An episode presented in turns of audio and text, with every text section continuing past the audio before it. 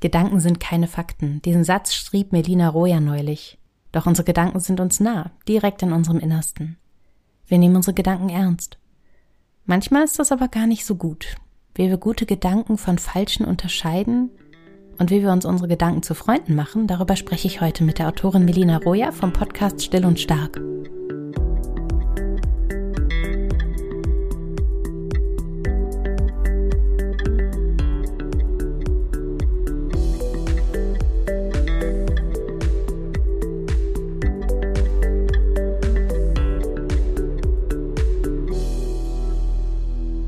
Melina?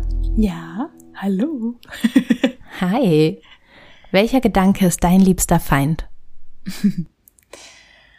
Ich glaube, einer, der ganz zuverlässig und häufig auftritt, ist der, andere können das viel besser als du.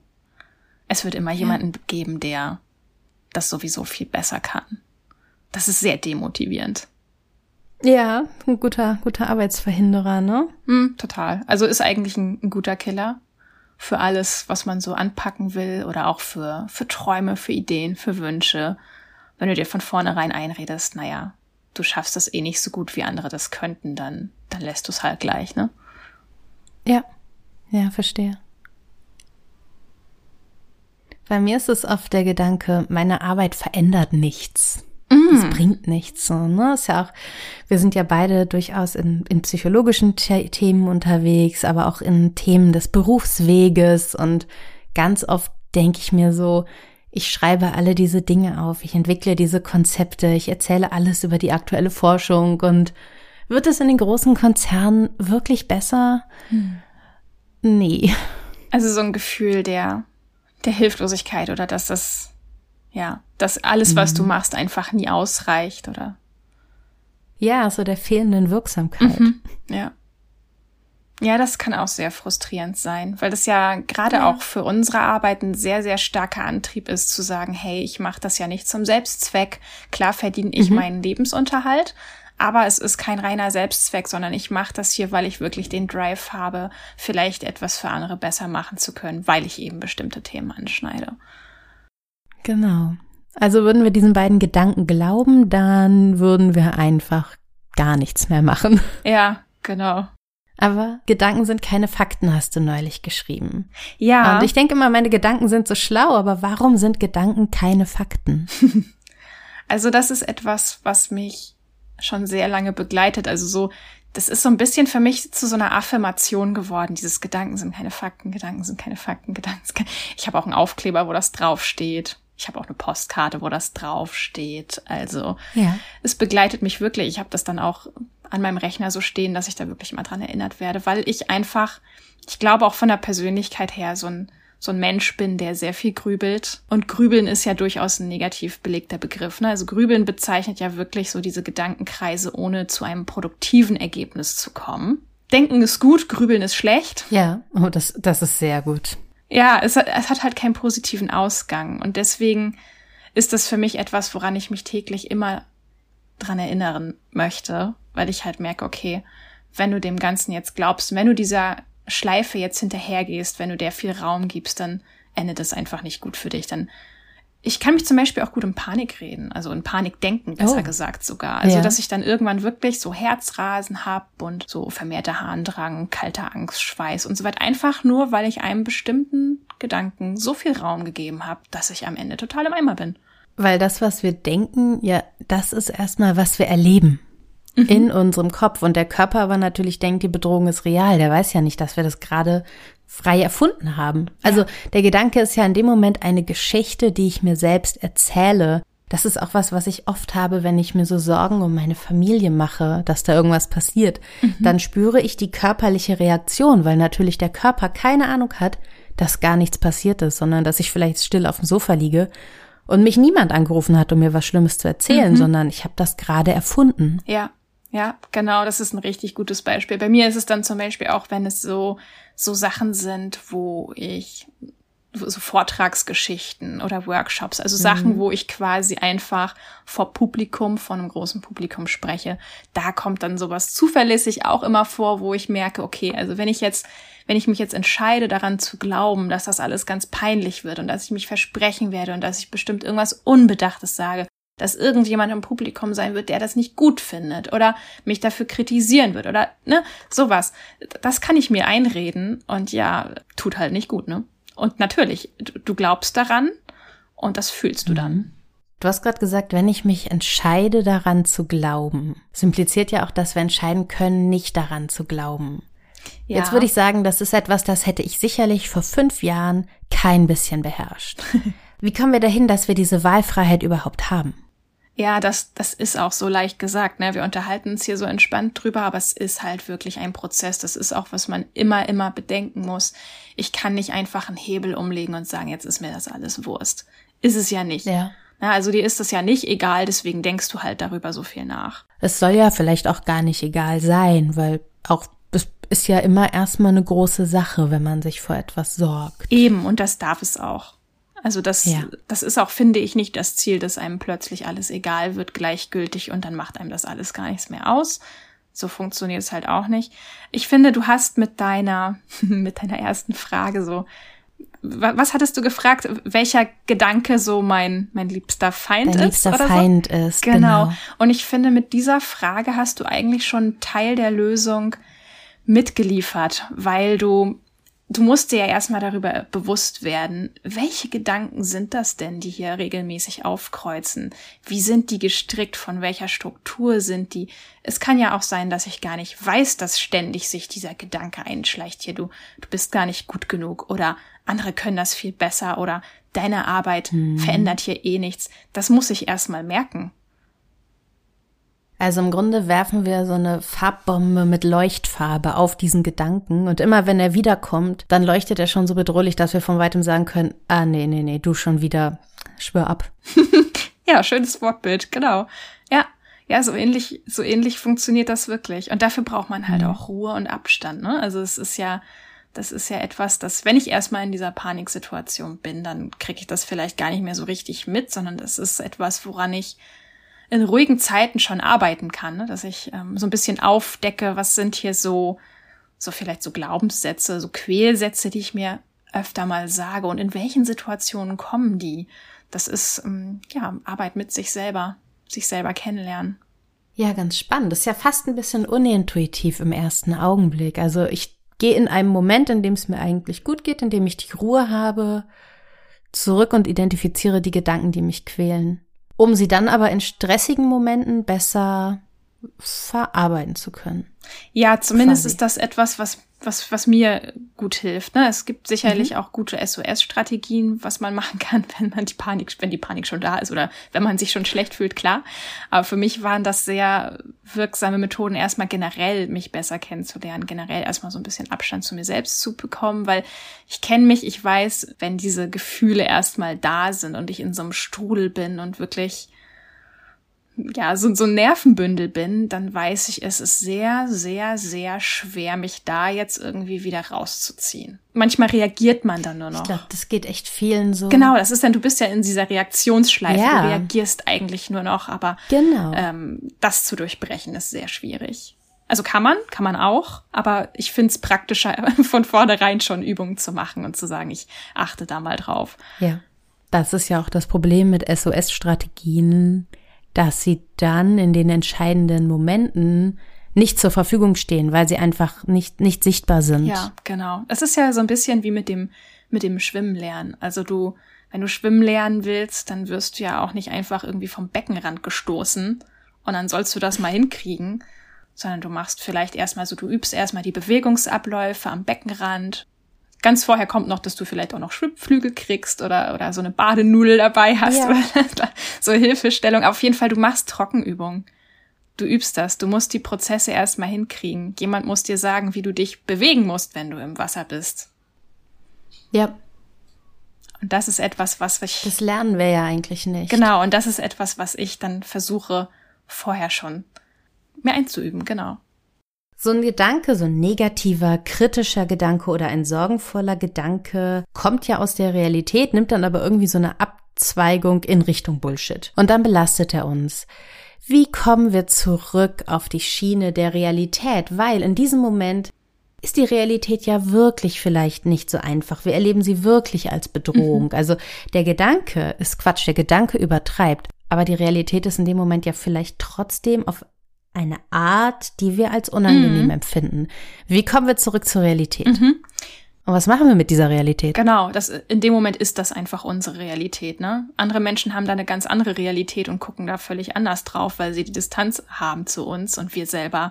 Für uns ist das unsere Realität in dem Moment. Und da gibt's zwei Sachen, die mir ganz gut helfen. Es gibt sicherlich auch noch mehr Sachen, aber hm, das sind so die zwei, die bei mir ganz gut funktionieren.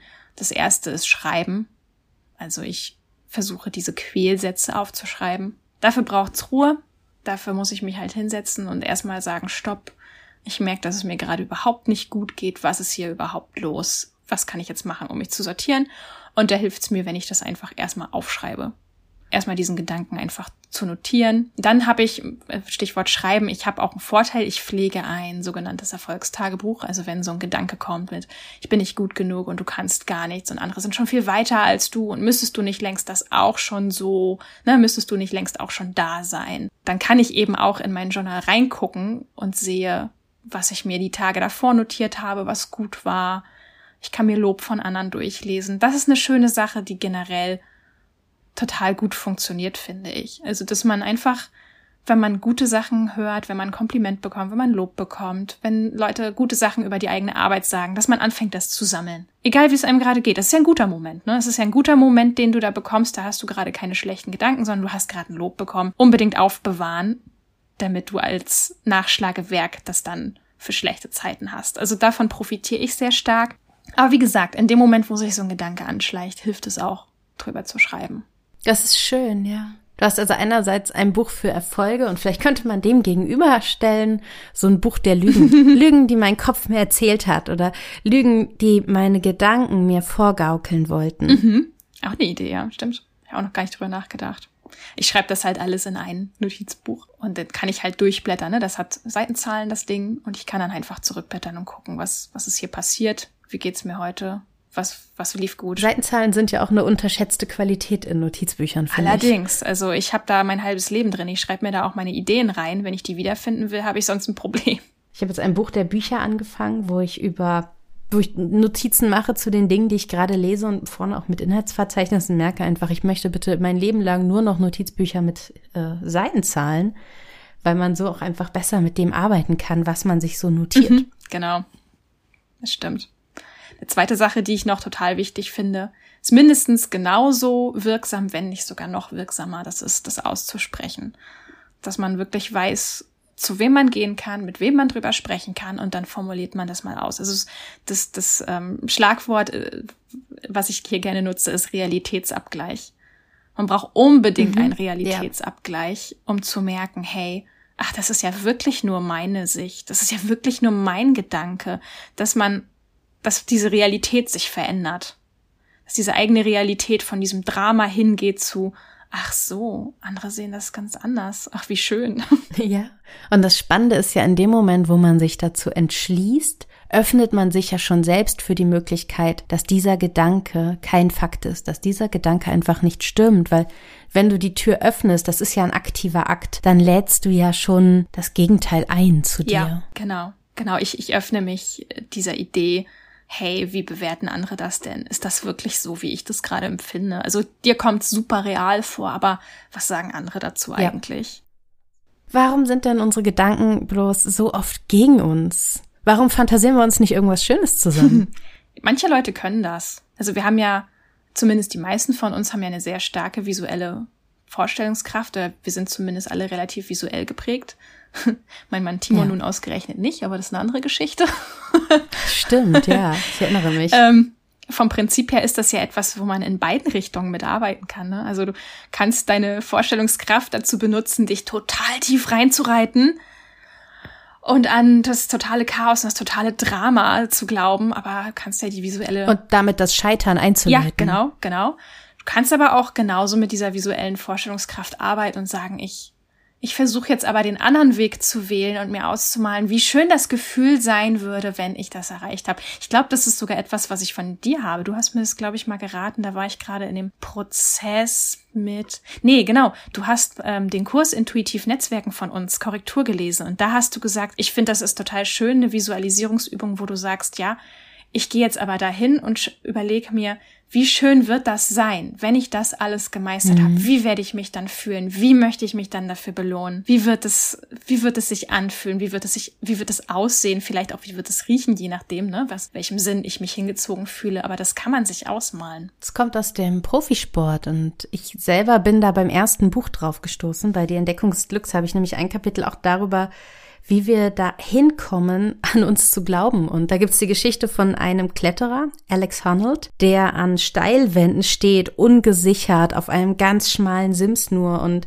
der die schwersten Strecken der Welt bezwingt und der ist mal gefragt worden, wie macht er das? Und er sagt halt, ich stelle mir einfach vor, wie ich es mache und dann mache ich es. Mhm. Und das muss ja gar nicht das extrem erfolgreiche sein. Vielleicht es gibt ja auch einfach Menschen, die sagen, das ist mir zu viel, so weit bin ich noch nicht und so sehe ich mich selbst auch nicht. Ich möchte gar nicht so ein Mensch sein. Aber auch die können sich erstmal nur die ganz straighte Variante von ich mache das und es funktioniert vorstellen. Mm. Und ich glaube, überall auf diesem Spektrum von null bis positiv steckt, glaube ich, eine ganz große Chance zu sagen, ich mache mir meine Vorstellungskraft zur Freundin. Ja. Und einfach nur, dass sie auf meiner Seite ist, dass sie nicht gegen mich ist. So die, die Abwesenheit von Feindschaft, sondern einfach nur, ich stelle mir den Erfolg vor und wenn ich mich das aber noch nicht traue oder wenn ich es vielleicht auch nicht möchte, weil ich nicht so sozialisiert bin, dann stelle ich mir einfach nur vor, dass das, was ich vorhabe, klappt. Ja, total. Das ist ganz, ganz wenig und es ist nur ein, ich gehe auf die Bühne, nehme den Blumenstrauß entgegen und sage Danke. Mhm. Oder ich fahre die Fahrradstrecke und trete dabei etwas härter in die Pedalen als sonst. Das ist ganz, ganz wenig in der Vorstellungskraft. Es ist nur die Abwesenheit des Scheiterns. Ja, Genau. Ich finde, das ist auch eine total äh, schöne Sache. Wir haben zum Beispiel auch eine dieser Übungen, die nennt sich ähm, Kreiere dein Mut-Ich. Und das ist auch so eine Visualisierungsübung. Ne? Also äh, in unserem Buch, das heißt Trau dich, Mut steht dir. Es richtet sich ja. eben auch besonders an, an Menschen, die die zurückhaltend sind, sagen, ich wäre gerne mutiger, ich würde mich zum Beispiel gerne im Meeting mal äußern, nur als Beispiel, ne? wo du Leute hast, die sagen, ich bin eigentlich eher zurückhaltend, ich stehe nicht so gerne im Vordergrund, aber ich weiß, es wäre jetzt wichtig, sich hin und wieder auch mal zu äußern zu der Sache, die liegt mir auch am Herzen, aber mir fehlt einfach so der Mut dafür. Und es ist eine total schöne Übung, dann zu visualisieren, wie ich da sitze und mir vorstelle, mich zu äußern. Also ich spiele in ja. Gedanken wirklich einfach diese Situation durch. Wie sieht der Meetingraum aus? Wo sitze ich? Was ist meine Körperhaltung? Was ist meine Stimmlage? Was möchte ich sagen? Wie möchte ich das sagen?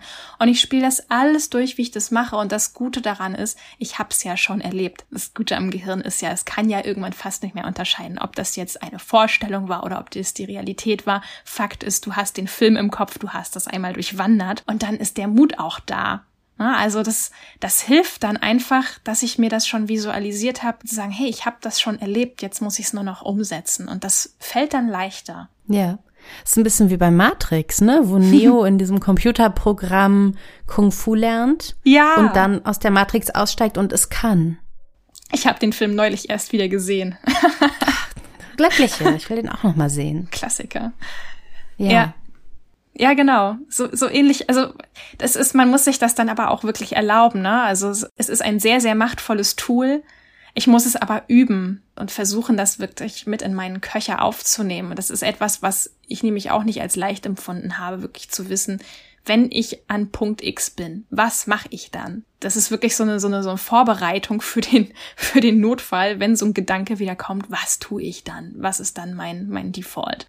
Und das ist etwas, das ja, dass man eben üben muss. Ne? Also das ist, ist etwas, wo du nicht den, den Schalter einfach umlegst und dann bist du tiefenentspannt und ach, dann wird das schon. Und deswegen hilft mir das eben auch, ne? diesen Spruch, Gedanken sind keine Fakten, dass ich mir den überall hinbappe und hinkleister, weil ich dann einfach daran erinnert werde zu sagen, ah, okay, Gedanken sind keine Fakten, da war ja was. Was tust du denn in der Situation, wenn du deinen Gedanken gerade wieder zu stark glaubst? Und dann ja. kann ich mein Programm abrufen. Ich finde es deshalb interessant, weil wir momentan ja sehr stark lösungszentrierte, eine sehr stark lösungszentrierte Ratgeberszene haben. Also hier ist deine Antwort und danach ist das Problem weg. und Gedanken sind sehr mächtig und Gedanken sind gleichzeitig aber variabel und deshalb stimmt das nicht. Es stimmt für keinen Lebensbereich. Wir kriegen die Probleme nicht abschließend weg. Es ist okay, sie kommen wieder, aber es lohnt sich dann eben auch zu sagen, hier ist mein Reminder. Ja.